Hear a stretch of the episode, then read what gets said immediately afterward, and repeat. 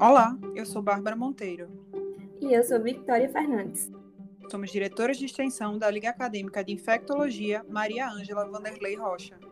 E você vai ouvir agora o Papo de Infecto, uma atividade de extensão idealizada pelos estudantes de graduação da Faculdade de Medicina de Olinda da nossa Liga. Projeto surgiu da necessidade de dialogar com estudantes, profissionais de saúde e população em geral sobre infectologia e educação em saúde, de forma didática e com linguagem acessível. Episódio 2: Arboviroses. Qual a diferença entre dengue, zika e chikungunya? Boa noite, sejam todos bem-vindos a mais um episódio do nosso podcast Papo de Infecto. Meu nome é Matheus Patrick, sou aluno do oitavo período da Faculdade de Medicina de Olinda e sou diretor de pesquisa da Liga Acadêmica de Infectologia Maria Ângela Vanderlei. No dia de hoje, tenho a honra de receber o Dr. Vinícius Vianney numa conversa sobre arboviroses. O Dr. Vinícius possui graduação em medicina pela Universidade de Pernambuco, fez residência em infectologia pelo Hospital Correia Picanso Atualmente é médico diarista do Hospital Universitário Oswaldo Cruz, além de trabalhar no Serviço de Atendimento Especializado do IMIP. Dr. Vinícius, é um grande prazer poder recebê-lo aqui hoje. Oi, Matheus. Boa noite a todos os ouvintes do podcast. É, obrigado pelo convite. É sempre um prazer falar sobre algo que a gente gosta, né? Então, falar de infectologia para mim é, é, realmente um prazer e estamos aqui para a gente conversar um pouquinho sobre arboviroses. Que bom. Bem, o termo arbovírus é formado pela primeira sílaba de duas palavras inglesas, arthropod born, que significa transportada por um artrópode, acrescidas da palavra vírus. Mas afinal, doutor Vinícius, o que são arboviroses e quais as principais diferenças no quadro clínico entre a zika, a dengue e a chikungunya. É, bom, como você já começou dando a deixa, né, arboviroses são doenças causadas por vírus que são transmitidos por mosquitos, né? Quando a gente está falando da dengue, da zika e da chikungunya, aqui no Brasil a gente está falando doenças que são transmitidas transmitidas por um mesmo mosquito, que é o Aedes aegypti, né? Que é o principal é, causador e transmissor dessas doenças. É, todas essas doenças, elas podem ser transmitidas pelo mesmo vetor, né? Que é o Aedes aegypti e eles têm alguns sinais que são parecidos, mas também tem alguns sinais que se diferenciam, né? Então, por exemplo, as três síndromes, tanto a dengue quanto a zika quanto a chikungunya, podem dar febre, podem dar mialgia, podem dar artralgia, podem dar edema, mas a gente vai ter uma variação do quadro a depender de cada uma delas. Então, na dengue, particularmente, a gente tem uma febre que ela é um pouco mais prolongada, ela tende a durar dois até sete dias. A gente vai ter uma frequência mais intensa de mialgia, então a mialgia vai estar bem assim, mais evidente, né? Vai ter aquela sensação daquela dor muscular. É, a gente vai ter artralgia, mas com um quadro mais leve. A gente vai ter bastante cefaleia.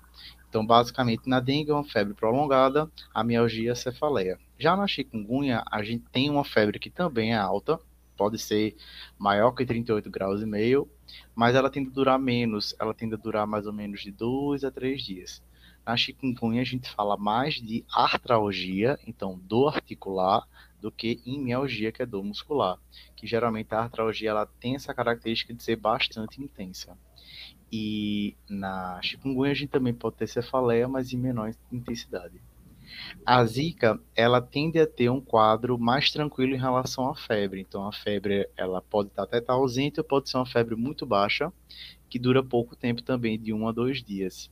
Ela não tende a dar tanta mialgia assim, também não tende a dar tanta artralgia, mas geralmente ela pode dar é, conjuntivite, né, de uma forma bem frequente, ela pode dar também bastante linfonodomegalia. Então, isso aí pode é, diferenciar um pouquinho dentre essas três.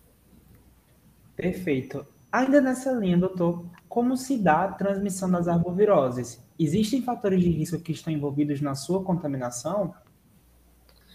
A transmissão das arboviroses é através da interação é, do vírus com o os humanos, né? Então, a gente precisa do veículo do vírus, né? A gente precisa que o vírus esteja circulando naquele meio para que a gente realmente é, consiga ter a infecção. Como a gente já conversou, né? O vetor que a gente tem aqui no Brasil é o Aedes aegypti, que é comprovadamente responsável por essa transmissão e ele é um mosquito que ele é comum das áreas urbanas, ele também é um comum bastante distribuído nas regiões tropicais e subtropicais. No Brasil, ele é basicamente disseminado em todo o país, né, em todas as unidades federativas e, assim, amplamente disperso na área urbana, né? Então, a gente precisa desse contato do vírus é, com e a gente precisa do contato do mosquito com a gente, né? O, o mosquito ele tende a, a, picar, né? Porque ele precisa do, do consumo do sangue para poder se alimentar e nesse momento a gente é infectado. É, geralmente, essa é a principal forma de, de transmissão, né? Outras formas que podem ocorrer, assim, a gente às vezes pode ter transmissão vertical entre os próprios humanos, né? Então, uma gestante grávida pode passar para o bebê, que é uma forma é, menos comum, e também pode ter transmissão até transfusional. Então, se você for ter transfusões de sangue, você também pode passar, teoricamente, um vírus para outro. Mas, a rigor, a principal é, forma mesmo a picada do mosquito. Quanto a fator de risco, basicamente todo mundo é suscetível, né? Todo mundo que não tem imunidade ao vírus, ele tem chance de pegar. Mas claro que existem pessoas que vão ter é, mais fatores de risco ou que vão ter mais riscos de desenvolver formas graves da doença, né? Então, apesar de que todo mundo está suscetível, as pessoas que têm mais risco de ter uma forma mais grave seriam as pessoas mais velhas, né? As pessoas que têm alguma doença crônica, como diabetes, anemia falciforme, pessoas que são hipertensas, as pessoas que teve algum tipo de infecção prévia por um outro sorotipo do vírus, que pode dar uma reação mais intensa, as crianças que são mais novinhas, né? É, especialmente crianças é, na, na idade mais jovem, pode também ter um risco maior de ter formas mais graves da doença. Ok, doutor. Digamos que eu esteja diante de um paciente que apresenta um quadro clínico típico de alguma arbovirose, como o senhor bem elucidou. Quais são os sinais de alarme que precisamos prestar atenção ao avaliar um paciente infectado? E, além disso, quais são os testes diagnósticos que podem ser realizados para a detecção das arboviroses? É, quando a gente fala de sinal de alarme para arbovirose, a gente basicamente está falando para dengue, né? Assim, da, dessas três, aqui tem uma fase mais crítica, é a dengue, que é justamente a fase quando você começa a declinar a febre, que é o que a gente chama de efervescência, né? Se você fosse infectado é, pelo vírus, isso aconteceria mais ou menos entre o terceiro e o sétimo dia do início dos sintomas.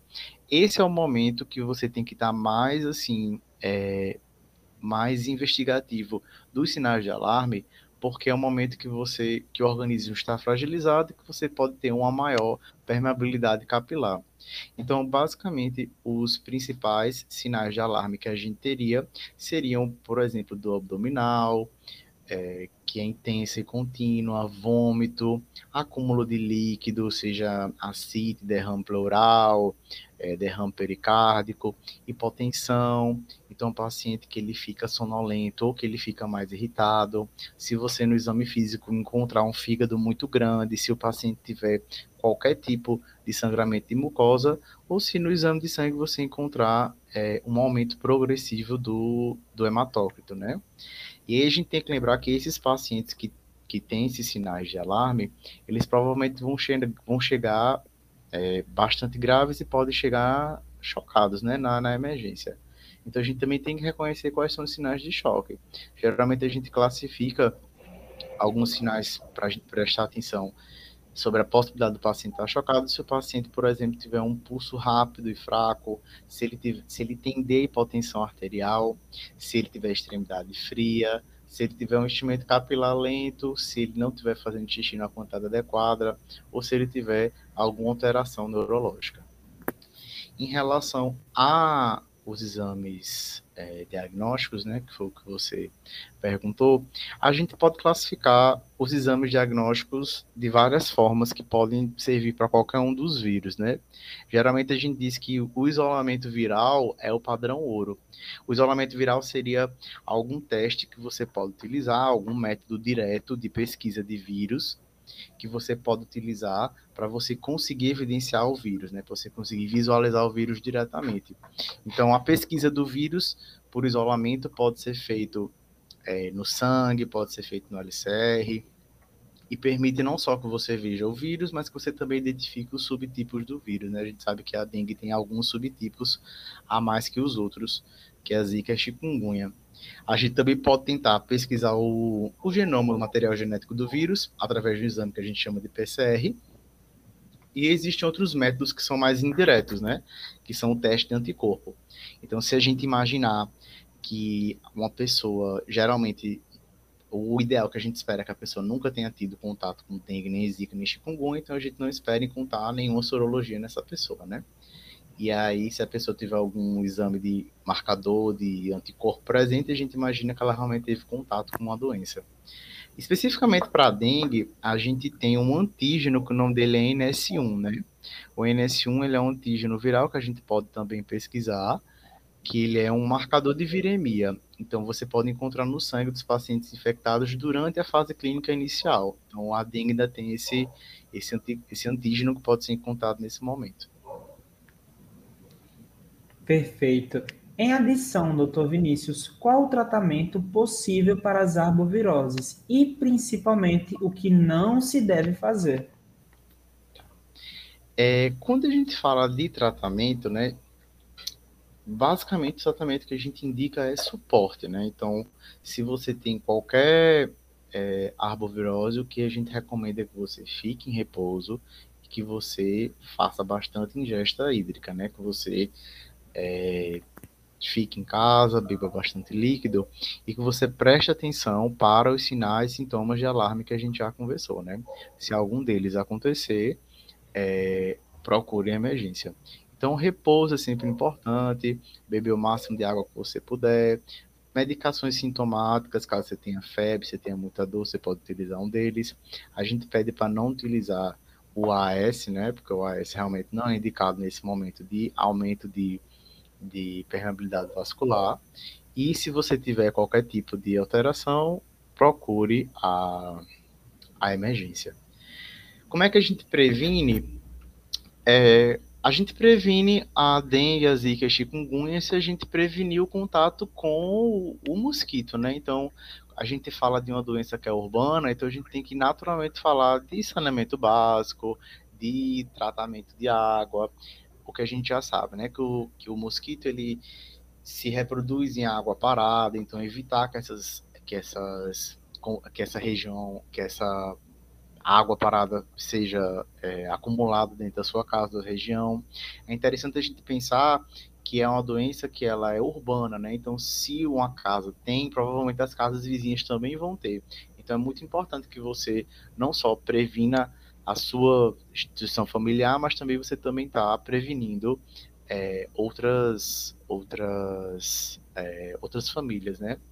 E aí, como a gente já conversou, todo mundo pode ter dengue, todo mundo pode ter zika, todo mundo pode ter chikungunya, né? Então, por isso que se você é, nunca teve, você tem risco de ter e é importante que todo mundo se proteja. Então, interessantíssimo. Embora algumas das arboviroses apresentem desfecho possivelmente fatal, como a dengue, nós temos a oportunidade de evitar a proliferação de seus vetores em ambiente domiciliar, já que se estima que cerca de 90% dos criadouros estejam em ambiente intradoméstico. E já nos encaminhamos para o fim do nosso podcast. O senhor quer fazer alguma consideração final, doutor Vinícius? Ah, quero sim. Eu, eu acho que é, quando a gente fala de doenças da infectologia, a gente necessariamente está falando de saúde como um todo, né? Então, muitas vezes existem doenças que são mais ou menos negligenciadas, porque existem populações que também vivem em situação de negligência. Então, a infectologia faz a gente pensar como a saúde tem um caráter social. Para a gente conseguir evitar que algumas doenças é, aconteçam, a gente precisa mudar a realidade social das pessoas. Então, a gente precisa ter essa participação ativa é, como cidadão na nossa sociedade. Eu agradeço demais a vocês pela oportunidade de falar mais uma vez sobre um assunto que eu adoro e me faço aqui à disposição para outros encontros.